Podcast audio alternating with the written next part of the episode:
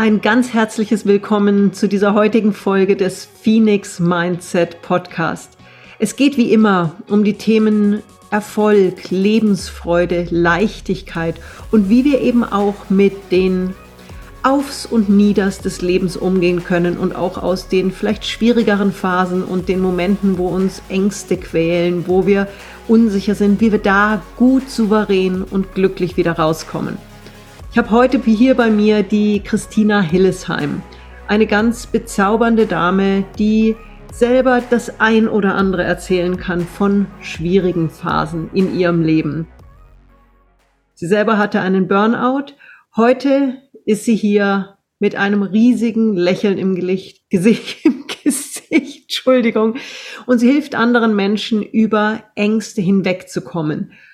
Eines ihrer Mottos ist so dieses, egal wie dunkel, wie duster die Welt heute ist, das heißt nicht, dass sie morgen genauso sein muss.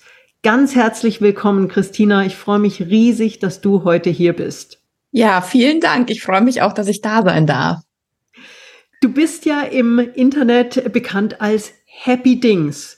Und als wir uns kennengelernt haben, habe ich mir gedacht, Happy Dings. Mein erstes, also ich muss ganz ehrlich sagen, mein erstes war so, oh Gott, was ist denn das für ein Name? Und dann habe ich mir gedacht, wie geil ist das eigentlich? Es geht ja wirklich bei dir ums Glücklichsein, um leichteres Leben. Vielleicht magst du gleich mal kurz anfangen, bevor wir ein bisschen mehr auch über dich ähm, erfahren. Was war dein dunkelster Moment in deinem Leben? Und das Schöne ist, dieser ist ja Gott sei Dank vorbei. Ähm, ja, auf jeden Fall. Also ich weiß gar nicht, ob das jetzt ein Moment war. Es ist immer super schwierig, das so äh, auf eine Sache ähm, zu beschränken, weil ich krieg auch oft die Frage, wie hast du gemerkt, dass du einen Burnout hattest? Was war so der Tag, wo du dann wirklich dachtest, okay, jetzt kündige ich und so. Ich glaube, ich habe gar nicht ähm, so viele Momente im Kopf, wo ich sagen würde, okay, das war der dunkelste. Ich habe letztes Mal in meinem ähm, Podcast, glaube ich, oder in meiner WhatsApp-Gruppe einen Moment geteilt, das war so einer, wo ich dachte, okay, jetzt werde ich verrückt. Also das habe ich mal gedacht, dass ich halt einfach so krass rasende Gedanken hatte. Also das kann man sich gar nicht vorstellen, wenn man noch nie in so einer Situation war. Ähm, ich war eben damals danach auch beim Arzt, also bei so einem Psychiater, und der hatte dann auch zu mir gesagt, ja, ha haben Sie denn so ganz schnell rasende Gedanken, wo sie das Gefühl haben, sie können die auch gar nicht mehr stoppen und so. Und dann dachte ich mir so, boah, krass. Mhm. Äh, äh, so, es ist ein Krankheitssymptom und ich dachte halt wirklich nur, ähm, ich habe das jetzt nur. Und das war so ein Moment, da war ich auch meine Woche in, in stationär, nee, nicht stationär, sondern ambulant in, in einer Klinik, in so einer mhm. Tagesklinik. Und das war echt so ein Moment, den habe ich nicht vergessen, sage ich mal so, weil ich mir dann dachte, ja, das war auch einer der Tage, wo ich wirklich gedacht habe, ja, ich werde verrückt. Das haben ja dann viele, dieses, ähm, ja, man kann es eigentlich gar nicht anders beschreiben als ähm, es jetzt wächst mir alles über den Kopf, jetzt jetzt werde ich verrückt so. Ja, und es ist ja so ein, ein Satz, den man relativ schnell auch im Alltag mal sagt und der so im Grunde genommen oft auch, also der in seiner Ernsthaftigkeit, glaube ich, gar keine oder oft gar nicht wahrgenommen wird, weil man sagt da so schnell, boah, ich, ihr werdet hier verrückt, boah, das, und das, aber wenn es mal wirklich so ist, dass es einem echt schlecht geht, ich glaube, es ist ganz schwierig, dann, dann das auch ernst zu nehmen, weil es halt so leicht oft dahingesagt wird. Ja, also ich glaube, das ist witzig, also es ist nicht witzig, aber es ist spannend, weil mich viele anschreiben und diesen Gedanken bei Ängsten oder bei Panik oder bei Depression, ich werde verrückt, den haben total viele. Okay. Und ähm, die glauben dann, wie ich es ja auch dachte, ähm, sie sind die Einzigen, die das haben. Und die glauben dann auch, und so, genauso habe ich auch geglaubt, man kann sich verrückt denken, ja. Also mhm. wenn ich jetzt ganz viel Angst habe und mir es ganz schlecht geht und ich eben diese rasenden Gedanken habe, dann werde ich jetzt wirklich verrückt. Also das ist ja nicht so, wie du gerade gesagt hast, nur ich werde jetzt verrückt, sondern man hat, man denkt wirklich, okay, ähm, vielleicht kriege ich jetzt irgendwie ja, schnapp ich jetzt über so. Mhm. Und ähm, dann sind die Leute halt auch immer gleich total beruhigt, wenn ich sage, du kannst dich nicht verrückt denken. Ja, also ne, verrückt ist ja, was ist es überhaupt? Was ist das für ein Konzept am Ende? Das ist vielleicht eine Schizophrenie oder was man sich dann auch immer denkt, aber das kann, das denkt man sich ja nicht herbei. Also ich glaube, das ist ganz wichtig, wenn, wenn man dann halt eben diese, diese Gedanken hat, jetzt schnapp ich tatsächlich über, jetzt wächst es mir über den Kopf, sich mal klar zu machen, ähm, was soll da genau passieren eigentlich? Und ähm, ich kann mir sowas nicht herbeidenken. Und oft ist es ja auch dieses gar nicht verrückt werden, sondern auch, oh Gott, ich falle jetzt um, Ja, oder, oder, oh Gott, ich glaube, du hast es auch mal erzählt in meinem Podcast. Einfach, wenn man so Lampenfieber hat, ja, dann denkt man ja auch, ja, man kippt jetzt hier um oder so mhm. und dann ist irgendwie alles vorbei. Ja, ja ähm, ich bin da ja Gott sei Dank auch drüber weggekommen. Also das ist, das Schöne an Ängsten ist ja, die müssen wir nicht unser Leben lang bei uns behalten. Und ich hatte ein paar äh, Reden am Anfang meiner, meiner Rednerkarriere, da sind mir echt die Knie ganz schön gegangen. Und da hatte ich wirklich diese Momente, wo ich schon dieses, ja, so diesen, diesen schwarzen Raum von rechts und links hab auf mich, also wirklich, ich, ich habe mein Sichtfeld hat sich verengt und wo ich gemerkt habe, uh, jetzt wird's hier ganz eng. Und ich habe für mich diese Angst und natürlich kann man nicht jede Angst so überkommen, aber ich habe sie für mich so überkommen, dass ich für mich ganz klar gesagt habe, für mich ab heute habe ich diese Angst nicht mehr. Ein ganz klares Commitment an mich selbst und ich habe sie nie wieder gehabt. Was ist deine Erfahrung mit Ängsten? Ich meine, es gibt ja Ängste auf ganz verschiedenen Leveln. Es gibt Ängste, die Menschen wirklich auch äh, lahmlegen. Es gibt Nervositäten.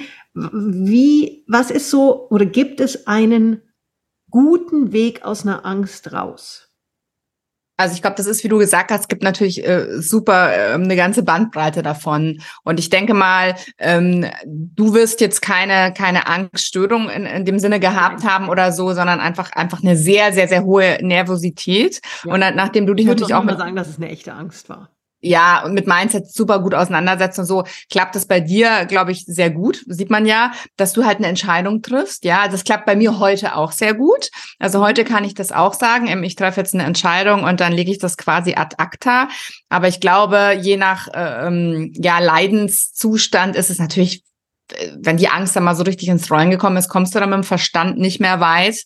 Ähm, da darfst du natürlich dann auch einen Arzt aufsuchen, je nachdem, wie du, wie du eingeschränkt bist. Und der kann dann gegebenenfalls auch nochmal Tipps geben. Aber ich glaube, echt so ein Notfalltipp ist immer atmen. Also ich glaube, mit diesem mhm. tief durchatmen, weil du musst ja irgendwie vom Kopf im Körper zurückkommen in diesem Moment. Also wenn gar nichts mehr geht, ist wirklich das, was ich gemacht habe, wo ich dann auch wieder runtergekommen bin, durchzuatmen, irgendeine Atemübung mir schon vorher parat zu legen und die am besten auch schon machen, wenn man eben keine Angst hat, dass man die dann in dem Moment einfach abrufen kann. Also ich glaube, atmen und es ist auch gerade, wenn einem so ein bisschen schwarz vor Augen wird, ja, einfach tief durchatmen, so, man kann auch mal so die Hände vor die Nase machen. Ist ja am Ende so wie eine Tüte atmen, ja, wie wir immer im mhm. Fernsehen sehen, wenn die Leute super nervös sind und kurz vorm Hyperventilieren. Ich glaube, atmen ist einfach unfassbar wichtig. Also ich mache das auch nachts oft heute noch, wenn ich merke, mein Gedankenkarussell springt so an. Mhm. Also ich habe jetzt nicht mehr übersteigerte Ängste, weil ich habe ja vor vier Monaten ein Baby bekommen und da hatte ich halt auch, wenn meine erste Geburt nicht so besonders toll war, fängt natürlich das Gedankenkarussell an, oh, wie wird es jetzt? Und dann geht's hier und da. Und dann habe ich auch immer wieder bewusst, okay, jetzt mal eine Runde atmen. Also dann habe ich die Gedanken wieder weggelegt und dann habe ich wirklich so entweder einfach nur tief in den Bauch eingeatmet oder halt gezählt doppelt so lang ausatmen wie einatmen. Das kann man auch wirklich in, das kriegt man auch noch in, in großen Angstzuständen hin. Und das hat und mir immer. An jedem Ort. Das ist Total. ja, also, ich meine, du kannst dich jetzt nicht irgendwo mitten auf der Straße in Meditationssitz hinsetzen und sagen, ich fange jetzt hier das Meditieren an. Nein, aber so eine Art, einfach mal stehen bleiben, kurz zu atmen. Und in dem Moment, wo du dich bewusst eben auf diese Atmung konzentrierst, da können die Gedanken gar nicht mehr so präsent bleiben. Also selbst wenn sie wollen, das ist ja das Schöne. Und es ist ja sowas Banales. Ich habe früher immer, wenn, wenn meine Mutter gesagt hat, ja, atme erst mal durch, habe ich mir gedacht, ja, bleib du mir mit deinen. Aber es ist eine, oft sind ja genau diese Volksweisheiten wirklich auch echte Weisheit. Weil das Atmen macht ja unglaublich viel mit uns mental, aber auch körperlich. Auf jeden Fall. Also das ist auch das, was ich immer sage. Du hast ihn immer dabei und das ist banal, ja, oder es klingt banal, aber es ist halt wirklich und es ist auch bei einer Geburt so das Einzige, was dir hilft, weil mhm. bei manchen Sachen kannst du nicht viel tun, aber du kannst halt versuchen, klar, wenn du halt super geübt bist in, in äh, dich selbst so ein bisschen hypnotisieren, ähm, das bin ich jetzt auch nicht, ähm, kannst du da vielleicht noch eine Stufe weitergehen. Aber was halt jeder von uns kann, ist wirklich eine Atemübung einzubauen oder den Körper irgendwie zu bewegen. Ja, das hilft dann halt auch oft entweder so kaltes Wasser auf die Handgelenke oder einfach irgendwie schütteln oder dass du halt einfach mhm. vom Kopf in den Körper halt reinkommst. Also das sind auf jeden Fall Tipps, die mir immer geholfen haben. Genau. Wir hatten ja vorhin kurz darüber gesprochen, auch schon, ähm, dass es ja im Leben leider leider in Anführungszeichen immer wieder Phasen gibt, die sich ziemlich duster anfühlen, wo es mal einfach nicht gut läuft, wo uns das Schicksal trifft, wo Dinge passieren, die echt wehtun. Aber du sagst ganz klar, das Schöne daran ist, selbst wenn du dich heute fühlst, als wäre es der dunkelste Tag deines Lebens, es kommt ein Morgen und das Morgen muss nicht so dunkel sein. Wie hast du das in deinem Leben erlebt? Wie ist es dir gelungen, dass ein, aus einem dusteren Heute ein leicht helleres Morgen und ein dann deutlich helleres Übermorgen wurde? Also das sind so Sätze, die mich auch so geprägt haben, die ich mir damals auch aufgeschrieben habe. Ist eben, die Zukunft ist keine automatische Verlängerung deiner Vergangenheit. Mhm. Den fand ich halt mega schön. Und ähm, nur weil du es heute nicht hast, heißt es nie, dass du es, heißt es nicht, dass du es niemals haben wirst. Mhm. Und der hat mir auch unfassbar geholfen, hat mich echt so ein bisschen aus dieser Zeit rausgetragen. Ähm, bei mir war es damals, also das war jetzt da noch nicht die Burnout-Krise, aber ich war damals kurz vorm Burnout 34, glaube ich. Alle meine Freunde mhm. waren verheiratet, alle hatten Kinder, ähm, alle waren schon ewig in Beziehungen. Ich war immer alleine, also immer wieder alleine. Ich hatte schon immer wieder Beziehungen, aber es ging immer irgendwie schief, ja. Und ich war dann einfach mit 35 so, ähm, ja, auch eifersüchtig ne, auf die Leute. Mhm. Also ich war nicht böse. Danke, dass du das so offen zugibst. Total. Also ich war wirklich, ich, weil, ja, weil ich mich einfach so alleine gefühlt habe und ich war wirklich eifersüchtig und dachte mir so, boah, ähm, jeder hat das, nur ich habe das nicht. Mhm. Und ähm, was mir eben dann geholfen hat, ist dieses, okay, nur weil ich es heute nicht habe, heißt es nicht, dass ich es niemals haben werde. Mhm. Und ich habe ja sehr spät in Anführungsstrichen meine Kinder bekommen, also mit, mit 37 und mit 41. Mhm. Und das ist halt auch was, was mir total wichtig ist, dieses Feld mal aufzumachen. Ja, es ist so viel mehr möglich im Leben. Ob du jetzt vielleicht ein Kind adoptierst oder ob du Spätkinder kriegst oder ob du auch einen anderen Weg gehst, einfach sich, sich von diesem, oh Gott, es muss so laufen, zu verabschieden. anderen oder wie ja, es erwartet also, wird. Mhm. Genau, einfach dieses Verabschieden von, ich habe das jetzt aber so und so geplant irgendwie in meinem Kopf, vielleicht weiß es das Leben einfach besser und hat einen anderen Plan für mich, sich da so ein bisschen eben zurückzulehnen und zu sagen, okay, ich weiß nicht, was was alles noch kommt. Und ich habe mich dann wirklich mit ja, so 36, da war ich dann wieder gesund, so ein Jahr bevor ich schwanger wurde, mit dem Gedanken angefreundet. Klar, war das immer noch mein Traum, Kinder, Familie, aber ich dachte mir, okay, wenn es nicht so ist, ich bin jetzt eigentlich auch glücklich. Also ich hatte mir da halt mein Leben davor so wieder ähm, zurechtgelegt, hört, hört sich blöd an, aufgebaut, mhm. ähm, dass ich einfach äh, auch ohne Kinder glücklich geworden wäre oder war. Und ich glaube, mhm. das ist total wichtig, sich dieses ja nicht an irgendwas das so krass festzumachen, ja, und genau, zu denken. Also dieses Titel, Auto, ja. Haus und Status und wir sind ja da oft so getrieben in unserer Gesellschaft von, ich muss hier gewisse Haken setzen, erst dann bin ich erfolgreich und glücklich. Und ich höre das auch so oft, wenn, wenn Menschen, und ich zuck da immer so, ja, wenn ich die Promotion kriege, dann wo ich mir denke, du lebst heute, du lebst jetzt, ob du morgen überhaupt noch hier bist, weiß keiner. Also auch einfach dieses Leben mal so anzunehmen, wie es ist und mal das Schöne in dem, in der aktuellen Situation und in der Konstellation auch zu sehen. Ja, vor allem, was ich auch durch meinen Burnout gelernt habe, dass alles immer zwei Seiten hat. So, also es ist okay, jetzt egal. Wie bitte? Erklär das mal, wie meinst du das mit den zwei Seiten? Ja, zum Beispiel jetzt am, am Kinderthema oder sowas. Ähm, äh, du hast halt immer Vor- und Nachteile in Anführungsstrichen, ja. Also wenn du Kinder hast, hast du halt mega schöne Sachen, die du halt einfach durch diese Kinder erlebst. Klar, jetzt habe ich welche. Jetzt kann ich natürlich mir absolut gar nicht mehr vorstellen, wie es ohne meine Kinder wäre. Mhm. Aber ich weiß natürlich schon noch, wie es vor meinen Kindern war. Da war halt Urlaub einfach Urlaub, ja. Und da konntest du es waren halt auch viele schöne Sachen, die ich gar nicht so zu schätzen wusste, ja, bevor ich Kinder habe, bevor ich mir halt wusste, okay, krass, du bist halt echt 24-7 erreichbar für deine Kinder. Wenn die krank sind, ist erstmal wieder alles auf Eis gelegt und, und du bist halt auch die ganze Zeit in diesem, oh Gott, hoffentlich passiert denen nichts. So ganz leicht. Also jetzt nicht immer in voller. Du bist heute früh um fünf aufgewacht, weil dein Kleiner äh, seine Halloween-Süßigkeitenbombe wieder ähm, wieder zurückgegeben hat in die Welt. Ja, also das sind halt dann so, und das war gar nicht mal so schlimm, weil er hat, er hat halt einfach gespuckt und danach war er wieder fit. Aber ähm, es sind halt schon so Sachen, diese Verantwortung ist halt schon für mich mit das, das, das Härteste so am Elternsein. Einfach dieses ständige, so ein bisschen Angst haben um die Kinder. Ne? Das hast du halt mhm. immer. Und das konnte ich mir davor gar nicht so vorstellen, aber einfach dieses Jahr, hoffentlich passiert denen einfach nichts. Und dass es einfach so schlimm für dich ist, wenn deine Kinder halt krank sind. Und das ist halt manchmal schon so ein bisschen erdrückend, in Anführungsstrichen. Wie, und wie gehst du mit dieser Angst um? Es kann ja was passieren und irgendwann im Leben wird ihnen auch mal was passieren. Ob das nur was Kleineres ist oder was Größeres, es wird ihnen irgendwann zwangsweise was passieren. Wie gehst du, die du ja jetzt gelernt hast, auch sehr bewusst mit Ängsten umzugehen, wie gehst du damit um? Also ich glaube, erstmal ist es total wichtig, weil mich da auch viele anschreiben, dass es normal ist. Ja, mhm. also das ist auch voll wichtig zu sehen, es ist normal, dass du Angst um deine Kinder hast. Mein Mann ist zum Beispiel überhaupt kein Angstmensch und er macht sich auch Sorgen. Mhm. Also das ist, glaube ich, erstmal nicht dieses, oh Gott, wegdrücken, ich darf nicht. Also erstmal darf es da sein, aber die Frage ist, wie viel Raum gebe ich dem? Ich glaube, du hast gerade was Interessantes gesagt. Du hast bei deinem Mann gesagt, er macht sich Sorgen. Und da ist, glaube ich, schon mal ein ganz, von der Wertigkeit ein ganz großer Unterschied zwischen ich mache mir Sorgen oder ich habe wirklich Angst.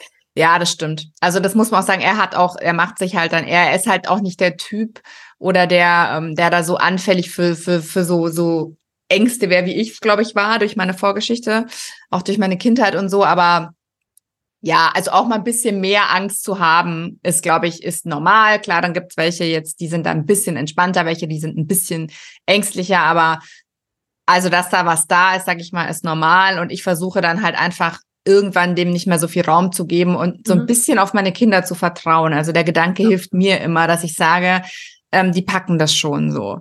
Also bei meinem Kleinen halt, wenn er wieder 40 Fieber hatte und, und irgendwie, also wir hatten auch schon Mittelohrentzündung, alles durch, dann denke ich mir halt, der schafft es schon. Mhm. Und einfach dem so ein bisschen zu vertrauen. Also wir gehen natürlich dann zum Arzt und kriegen auch Medikamente, ähm, aber trotzdem auch auf das Kind so ein bisschen mhm. einfach zu vertrauen, dass der das schon macht. Und das musst du ja am Ende immer. Ja, das fängt mit dem Spielplatz an, wo du ihn irgendwann alleine rutschen lassen musst. Und das, äh, dann geht's weiter in der Pubertät, wo die einfach ausgehen wollen.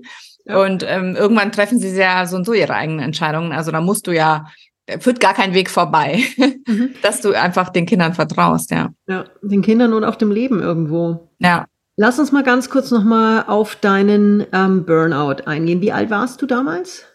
Ähm, 2016, ja, ich bin 82 geboren, 34, ja. 34. Du hast gesagt, es gab nicht so den richtigen Moment, wo du es gespürt hast oder wo dir bewusst war, was passiert war.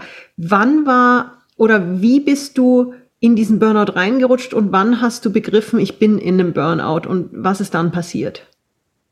Also ich glaube, das hat sich jahrzehntelang angekündigt zum Nachhinein. So, so wie so bestimmt. Also da waren halt, das war halt noch, wann, wie soll ich es erklären? Das ist halt wie so, wie so ein Turm, den du so schief baust, ja, mit so Steinen und dann kommen halt immer so ging halt dann immer so mini, mini, mini.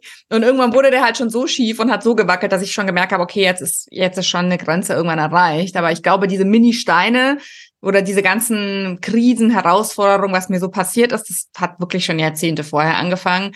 Und wo sich dann so ein bisschen gegipfelt hatte in den letzten Jahren, ich würde mal sagen so 2014, 2015 schon, dass ich einfach super schlecht geschlafen habe irgendwann. Mhm. Und das wurde immer schlimmer. Und das war einfach für mich sehr untypisch, weil ich habe immer total gut geschlafen. Also ich bin in der Schule auch so oft veräppelt worden. Ja, weil ich immer um elf, spätestens um elf, ja auch als ich schon 18, 19, mhm. 20 war, also gar nicht, dass meine Eltern mir das mhm. vorgeschrieben hätten, wollte ich immer um elf sagen, ich muss, ich schlafe jetzt, gut Nacht. Und ich habe mich dann auch hingelegt und habe geschlafen. Meine beste Freundin war immer so, hä? Wie machst du das? Ja, sie hatte immer so, die konnte ewig nicht einschlafen und ich hingelegt, eingeschlafen. Mhm. Und dann habe ich halt meine acht Stunden durchgeschlafen, so bis sieben oder und das ging irgendwann nicht mehr. Mhm. Also einschlafen ging dann immer noch ganz gut, aber ich war nach einer Stunde wieder hellwach. Und es hat sich dann echt teilweise mal durch die ganze Nacht durchgezogen, jede Stunde wach und dann immer Angstzustände gehabt. Dann habe ich schon gemerkt, oh, mir ist irgendwie alles zu viel. Und das, dieses schlecht schlafen hat sich dann zugespitzt. Also es wurde mhm. immer, immer, immer schlimmer. Und dann kann man sich natürlich vorstellen, wenn du halt nie richtig schläfst und dann noch in die Arbeit gehst und dich da irgendwie noch hinschleifst, da leidet halt die eh schon angeschlagene Psyche mhm. natürlich noch mehr. Und das waren, glaube ich, so, was mir dann am Ende so in Anführungsstrichen so ein bisschen das Kreuz gebrochen hat. Einfach dieses nicht mehr schlafen und immer weiter funktionieren und immer, immer weiter. Und dann eben, ich weiß gar, ich weiß gar nicht mehr genau den Tag, ähm, aber es war dann so im Sommer 2016, da hat sich das einfach so hochgeschaukelt, dass ich dann auch in der Arbeit saß und nur noch Angst hatte, nur noch gestresst mhm. weil ich konnte mich 0,0 mehr konzentrieren mhm. und habe dann halt auch gemerkt, okay, ich kann halt, ich kann, ich kann hier gar nichts mehr machen. Und das ging halt die ganze Zeit vorher, da konnte ich dann irgendwie noch mal ein bisschen was arbeiten. Mhm. Aber irgendwann saß ich da und dachte mir, ich kann jetzt einen Bildschirm gucken und äh, in meinem Kopf, nee, und in meinem Kopf ist halt totaler Krieg oder Chaos. Aber ähm, und dann habe ich halt gedacht, okay, ich, ich, dann dachte ich ja noch, ich lasse mich zwei Wochen krank schreiben und komme dann wieder. Mhm, dann ist alles gut. und ähm, ja, also so hat sich das eigentlich so zugespitzt. Mhm. Du hast jetzt ein sehr interessantes Bild, aber was, was unglaublich stark ist von diesem Turm, den du schief gebaut hast und der halt immer höher wurde und irgendwann war die Schieflage zu krass, dass es einfach in sich zusammengebrochen ist. Was waren die Bausteine dieses schiefen Turms? Was ist da in den Jahren, in den vielen Jahren davor schief gelaufen ist, wortwörtlich, ähm, dass es so ins Schwanken dann gekommen ist? Oder wo waren Punkte, die du jetzt rückblickend anders hättest machen sollen können?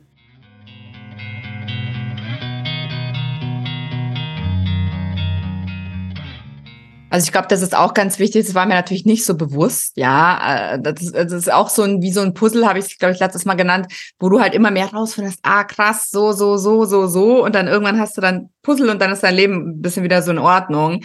Ähm, ja, das ist wirklich mir im Nachhinein dann erst so aufgefallen. Also erstens hatte ich ganz ähm, äh, viele Trennungen hinter mir. Also ich glaube bestimmt fünf Stück oder so oder sechs, in den, seit ich halt 18 war, bis ich halt 34 war. Und die waren alle nicht so toll. Ich meine, ist nie toll, aber es waren dann einige sehr unschöne dabei. Und das habe ich dann auch einfach noch super lange mitgeschleppt, konnte das dann auch nicht so richtig loslassen. Und ich hatte halt überhaupt keinen sicheren Hafen. Also das hat mir halt einfach gefehlt, weil alle meine Freunde nach und nach geheiratet haben, Kinder bekommen haben. Das heißt, ich hatte eine ganz enge beste Freundin, die habe ich heute immer noch, aber die war auch immer so ein bisschen mein Hafen. Die hatte dann aber auch ihren Mann und ein Kind. Und meine Mutter ist damals weggezogen, wieder zurück in ihre Heimat, wo ich heute auch wieder wohne mit meinem Mann die war dann auch nicht mehr, also die war natürlich trotzdem immer da und ich konnte die anrufen, aber ne? ja, und ähm, ich war in meinem Job nicht mehr so 100% glücklich, ich habe immer so das Gefühl, ich verwelke da so ein bisschen mhm. ähm, im kreativen Sinne und ja, da waren so viele Sachen einfach, ähm, wo es nicht so rund lief. Mhm.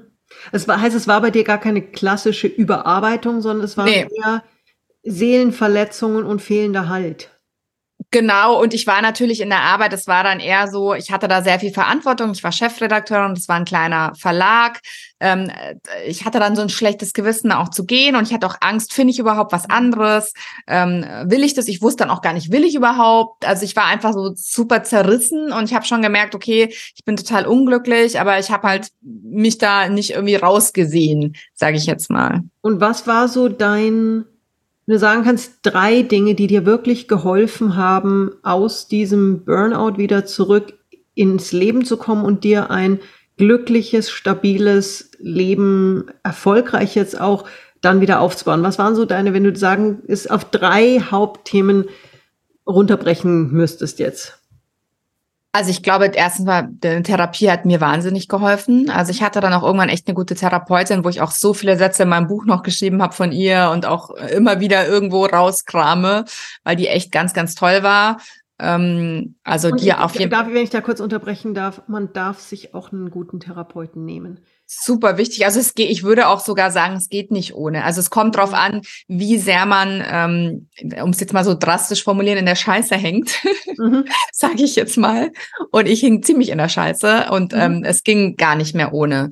Und ich, okay. ähm, also bei mir, bei mir war es, jetzt hätte ich alleine gar nicht Okay. Ich konnte ja auch gar nicht mehr richtig gerade ausdenken. So, ich habe auch mhm. jemanden gebraucht, der erstmal mich mal wieder in die Spur bringt.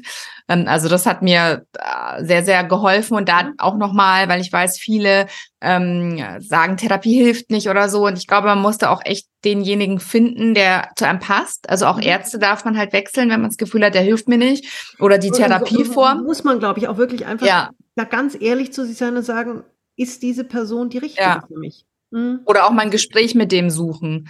Ähm, genau. Und also das ist auf jeden Fall erste Stelle, was mir geholfen hat. Ähm, für mich war halt auch meine Selbstständigkeit ähm, unfassbar, ähm, wie sagt man, bereichernd. Also es war das für mich. Es ist lustig, dass du das sagst, aus dem Burnout heraus die Selbstständigkeit, wo man eigentlich sagt, selbst und ständig, jetzt wird's richtig eng. Aber du hast dir ja wirklich was aufgebaut mit deinen Herzensthemen, wo du viel Kraft rausziehst, obwohl du auch viel arbeitest. Total. Also witzig, weil du eben gesagt hast, Happy Dings. Ich habe auch schon so oft überlegt, ob ich mich halt umbenenne, einfach Christina Hillesheim.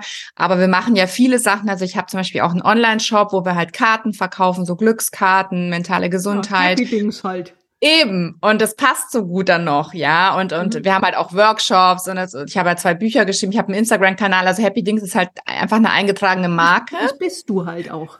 Genau, mittlerweile. Und aber es hat eben so angefangen, ich habe ja mit Do-it-yourself angefangen. Also ich habe ja meinem Burnout immer gebastelt und habe halt viel mit den Händen gemacht. Ich wollte einfach irgendwie mhm. kreativ sein. Mhm. Und ähm, dann hat mein Mann mich der hat mich eh so krass ermutigt, ich hätte mich alleine nie getraut, gesagt, komm, mach das doch zum Beruf. Ich kaufe dir ein Fotozelt, du machst Fotos davon, dann fragst du Unternehmen, ob die mit dir zusammenarbeiten. Dann hatte ich mich natürlich eingelesen bei anderen Do-it-yourself-Bloggern, ich glaube 2016 war das irgendwie auch ein bisschen in, ähm, wie machen die das? Und habe mhm. da halt gedacht, komm, wenn du 2000 Euro im Monat verdienst, ist doch mega toll. ja, das war so mein Ziel. Und mehr wollte ich gar nicht ungefähr. und ähm, dachte, komm, ja, mein Mann hat ja auch gearbeitet damals noch und ähm, so war eigentlich der Plan. Und mhm. dann hieß es halt Happy Dings, nimm dein Glück selbst in die Hand, eigentlich wegen Basteln. Und dann habe ich halt nebenbei eigentlich meine Geschichte erzählt. Mhm. Und dann habe ich halt gemerkt, boah, krass, äh, die Leute interessiert es viel mehr. Wie habe ich es aus meinem ja, wie habe ich es aus meinem Burnout geschafft? Und ich habe halt auch gemerkt, das Basteln war halt auch super anstrengend. Ich habe da so viel Zeit am Anfang reingesteckt. Ich hatte ja noch keine Kinder. Ich habe bestimmt, ich habe teilweise bis halb zehn, zehn gearbeitet. Ich saß nur am PC. Ich habe da echt alles reingegeben, mhm. weil ich einfach so unbedingt da erfolgreich sein wollte oder das ans Laufen bringen Aber wollte. Aber schön, dass du dann gemerkt hast, dass eigentlich was anderes viel besser Total. ist und dass du den Weg dann auch verlassen hast und gesagt hast, okay, dann wird's halt jetzt was Neues. Auf jeden Fall, das war auch ein Weg, das war eigentlich alles bei mir ein Weg. Dann habe ich halt angefangen, einen Glückskurs erstmal äh, aufzusetzen, ja, wie ich, was ich alles gemacht habe, um, um rauszukommen. Dann hatte ich irgendwann meine Posts, haben sich die Leute dann ausgedruckt auf Instagram und haben die mir dann zugeschickt, guck mal und so. Da habe ich mir gedacht, hä, das kann ich doch eigentlich auch besser anbieten und dann müssen die Leute nicht das selber ausdrucken. Dann haben wir halt Karten gemacht, haben die in unseren Shop gestellt. Dann irgendwann habe ich gemerkt, meine Angstgeschichte interessiert die Leute. Mhm. Dann habe ich halt einen, da einen Online-Kurs nochmal zum Thema Angst gemacht. Ja. Dann ist ein Verlag auf mich zugekommen, weil ich halt immer früher meine Happy Vibes geteilt habe. Dann habe ich zwei Geschenkbücher geschrieben. Ach, das war immer und jetzt auch der Spiegel Bestseller, das war auch so eine. Stopp mal, bitte langsam. das, das, das, darf man sich schon mal auf, auf der Zunge zergehen lassen. Da ist es die unglückliche mit 30erin, die mitten in einem Burnout drin hängt, die dann irgendwo durch eine Therapie rauskommt, sagt, okay, ich mache mich mit einem Bastelthema selbstständig, 2000 Euro im Monat wären klasse. Und jetzt sagst du gerade ein Wort, was eine absolute, äh, ein, ein, ein Ritterschlag in Deutschland ist, nämlich du hast einen Spiegel-Bestseller geschrieben. Das ist, also das muss man sich wirklich mal auf der Zunge zergehen lassen. Wie heißt dein Spiegel-Bestseller? Entspannt statt ausgebrannt. Ähm, mhm. Tatsächlich ist es auch irgendwie immer so, ne, du fieberst da drauf so hin. Und das finde ich dann auch bei mir immer so ein bisschen schade und hältst es ja eigentlich gar nicht für möglich so lange. Also das, ist, das war irgendwas war ja gar nicht auf meinem Plan irgendwie gestanden. Das war viel zu weit weg. Und irgendwann war ja auch ein Weg, ne, nachdem ich schon zwei Bücher geschrieben hatte und dann ein bisschen mehr Reichweite hatte. Irgendwann kam es dann mal in meinen Horizont, wo ich dachte, okay, vielleicht ist es halt doch möglich. Irgendwann mhm. hielt ich es dann für möglich. Und als es dann soweit war, war ich natürlich schon so, boah, mega geil. Aber jetzt, wo du das so sagst, kommt einem das wieder so, boah, eigentlich ist das echt richtig cool. Und ich habe das gar nicht so viel gefeiert. So. Ich habe meinen ähm, auch. Ich, hast du deinen Star? Äh, äh, irgendwo liegt's ja, aber da müsste ich auch. Also ich habe meins gerade hier liegen und dieser, ich, ich halte es jetzt gerade mal für die, die es im Video anschauen, dieser, dieser orange Sticker ist so hammergeil. Ja, aber cool. ich gebe dir da recht sowas darf man gerne auch ein bisschen mehr feiern. Also ich habe mal, glaube ich, auch nicht genug gefeiert. Und es ist, also Spiegel-Bestseller zu erreichen, ist schon ziemlich geil. Ist schon mega cool. Ja, mein Mann hat auch gesagt, ey, das kann dir keiner mehr nehmen. Nee. Das ist halt so cool, das kann dir keiner mehr nehmen. Und auf jedem Buch, den du halt, das du schreibst, steht halt Spiegel-Bestseller-Autorin drauf. Ja, und du und hast ja wirklich auch mehrere hunderttausend äh, Follower mittlerweile. Äh, ja, äh, nee, nicht mehrere hunderttausend. Ich glaube 130 sind es auf Instagram. Auf Insta, ja, aber du hast äh, Pod, dein Podcast hat ja, wenn man die mit Ja, genau. Ja, wenn man das alles klar, der Podcast hat irgendwie eine halbe Million Downloads und mein Ja, mal schnell eine halbe Million Downloads. TikTok, ja, aber alle ja, insgesamt. Ja, aber das ist schon, also das darf man nicht unterschätzen, was du dir da auch aufgebaut hast. Und du hast deine, ich würde gerne 2000 Euro im Monat verdienen, ja auch äh, leicht gesprengt, würde ich mal sagen. Ja.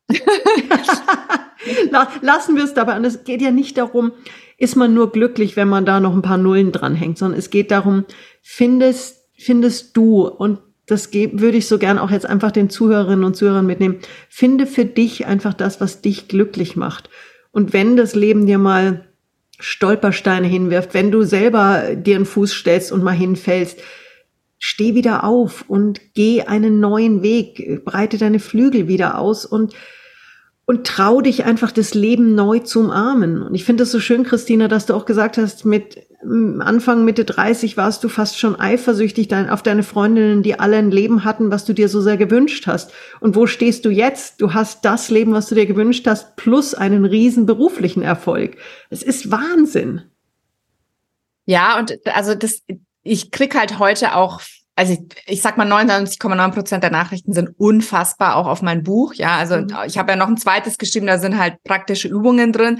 Das finden Leute, glaube ich, auch gut, wenn man äh, Amazon glaubt. Aber das erste hat halt so viele so mega ins Herz getroffen, mhm. weil ich das natürlich auch in dem Buch geschrieben habe. Ja, mit dem, äh, ich wollte so gern Kinder und ich war so unglücklich. Und manche nehmen das halt als Ansporn. Und so ist es eigentlich auch gedacht, ja, weil ich glaube, es ist auch auf Augenhöhe geschrieben und nicht irgendwie von oben herab oder mhm. so. Und denken sich, boah, cool, ich schreibe jetzt meine Geschichte. Ich gehe jetzt in die Welt und ich werde wieder gesund und ich gehe jetzt meinen Weg und, und, und so quasi nehme mich als Vorbild in Anführungsstrichen, weil ich auch immer sage, ey, ich bin nicht Superwoman, ich bin nicht besser als du.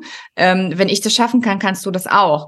Und es gibt aber natürlich Menschen, die halt noch in einem schlechteren sozialen Umfeld sind oder die vielleicht auch eine chronische Depression haben oder oder sonst wie unglücklich sind und wo ich dann auch sehr viel, also viel nicht, aber wo ich dann auch mal den ein oder anderen Hate-Kommentar abkriege, die dann halt so ein bisschen sagen, ja, du stellst es alles so super leicht dar und alles ist easy.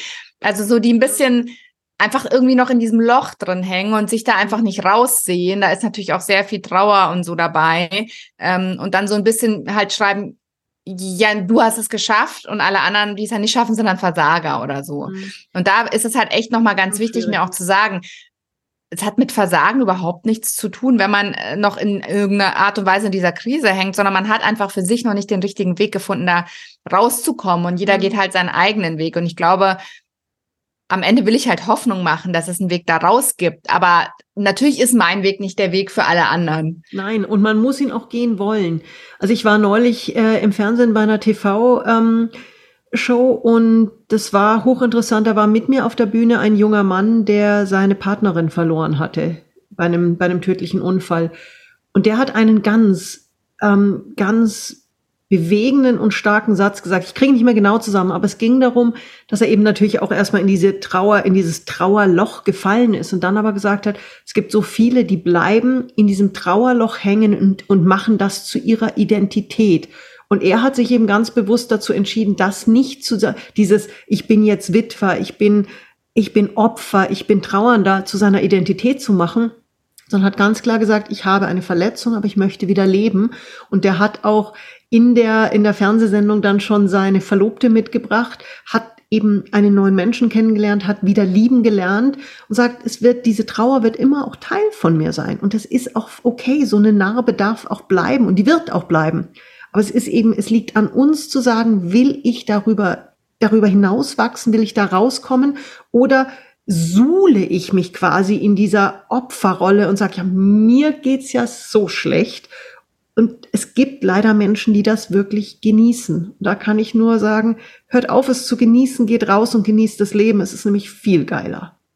Ja, also, also ich glaube, ich weiß gar nicht, ob die das dann genießen, aber dieses, dann wird's halt nicht besser. Und ich glaube, das muss man sehen. Also, wenn ich immer sage, ja, die hat's geschafft, aber ich nicht und deswegen finde ich die jetzt total blöd, mhm. dann wird's halt nicht besser. Also das ist halt genau dieses Mindset, was dich da drin hält. Und mhm. ich glaube, ich bin halt heute so, ähm, wenn ich irgendwie sehe, was irgendwer erreicht hat, was total krass ist, ja. Es gibt ja Leute, die sind ja noch, äh, was weiß ich, viel krasser unterwegs, dann denke ich mir immer so, geil, wie kannst du das auch möglich mhm. machen? So. Und das ist halt so das Mindset, was ich heute habe, aber das, das hatte ich auch nicht immer, weil das natürlich mit einem Mini-Erfolg anfängt, ja. Und wenn er, wenn da jetzt jemand draußen sitzt, natürlich steht er nicht morgen auf und hat das totale Selbstbewusstsein.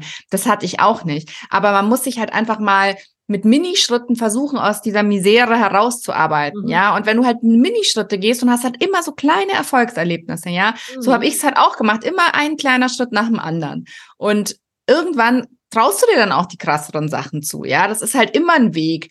Und wenn du jetzt die ganzen Leute im Fernsehen siehst, ja, oder Laura Seiler ist natürlich auf diesem Gebiet wahnsinnig groß, die saß auch nicht sofort ab Tag eins im Fernsehen oder so, sondern die hat mhm. halt auch in Anführungsstrichen klein angefangen. Und ich glaube, das ist halt immer dieses, auch bei mir, ich bin ja auch nicht einfach von heute auf morgen juhu per Knopfdruck geheilt worden und jetzt habe ich ein super Leben, sondern das war ja auch ein Weg. Das sind halt wie viele Jahre seit 2016? Das sind halt sieben Jahre. Also ja, das war nicht so ein Businessaufbau ist ja, ja. Schnipp und alles stand. Nee. Und da waren auch natürlich Herausforderungen und Krisen und ich glaube, sich da einfach ähm, frei von machen, nicht immer zu denken, bei den anderen läuft alles super, ja, bei den anderen ist das Gras viel grüner als bei mir, sondern bei sich halt anzufangen und zu überlegen, wie kann ich denn, was ist denn der erste Minischritt aus, aus dieser Krise raus? Ja, und wie kann ich vielleicht das Gras auf meiner Seite düngen, bewässern und wie kann ich schauen, dass da eben nicht zu viel Unkraut wächst? Total. Ja, klasse. Du ganz, ganz herzlichen Dank für deine Offenheit, liebe Christina, für das tolle Gespräch. Ich freue mich einfach, dass wir uns kennenlernen durften bin gespannt, wo sich unsere Wege wieder, wieder kreuzen, wie wir uns wieder, wiedersehen. Und es ist einfach schön, mit dir zu sprechen. Und deine Ehrlichkeit, deine Offenheit und deine Authentizität sind einfach ha, ein Geschenk. oh, das freut mich. Vielen Dank. Ganz lieb, dass du da warst. Und liebe Hörerinnen, liebe Hörer, alle Infos zu Christina natürlich in den Show Notes. Ähm, folgt ihr auf Instagram, hört auch mal in ihren Podcast rein. Ist wirklich, die, die Frau hat so viel zu geben. Folgt ihr, schaut euch an, was sie alles macht. Und ich wünsche euch einen wunder, wunderschönen Tag und freue mich auf die nächste Folge des Phoenix Mindset Podcasts und euch da wieder begrüßen zu dürfen. Ganz liebe Grüße, herzlichst, eure Sonja.